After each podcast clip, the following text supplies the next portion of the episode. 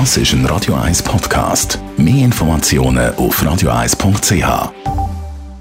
Der Konsumententipp auf Radio 1 präsentiert von comparis.ch, einem führenden Schweizer Internetvergleichsdienst. comparis.ch. Schweizer Nationalbank SNB hat heute Leitzins nochmal um 0,25 Prozentpunkt aufgeschraubt. Man will da weiter Gegensteuer geben in Sachen Inflationsdruck. Und der Finanzexperte von Comparis, Michael Kuhn, wagt schon mal einen Blick voraus aufs zweite Halbjahr im Fokus Teuerung. Michael Kuhn, was wird teurer, was günstiger?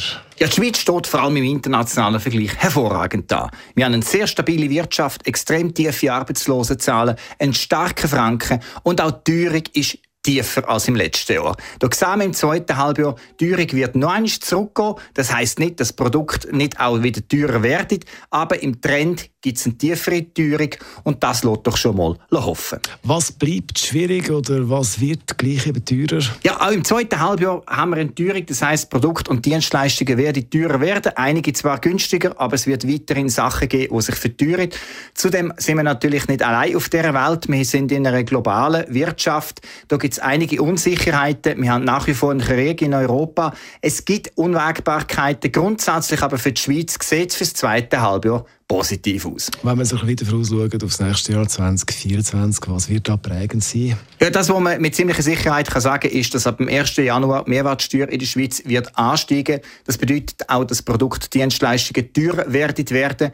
Ähm, gleichzeitig ist aber die Teuerung voraussichtlich tiefer als in diesem Jahr. Das heißt, wir sind dort um die 2% oder tiefer. Das ist der Ausblick, den man im Moment machen kann. Die Schweizer Wirtschaft bleibt robust. Da gibt es keine anderen Anzeichen dafür. Und damit kann man auch sagen, die Voraussetzungen für ein gutes, wirtschaftliches, gutes 2024 hierzulande sind sehr gut. Wie es denn wirklich wird, wird natürlich dann 2024 selber zeigen. Der Ausblick in Sachen Teuerung mit Michael Kuhn, Finanzexperte von Comparis und der Konsumententipp jederzeit zum Nach Das ist ein Radio 1 Podcast. Mehr Informationen auf radio1.ch.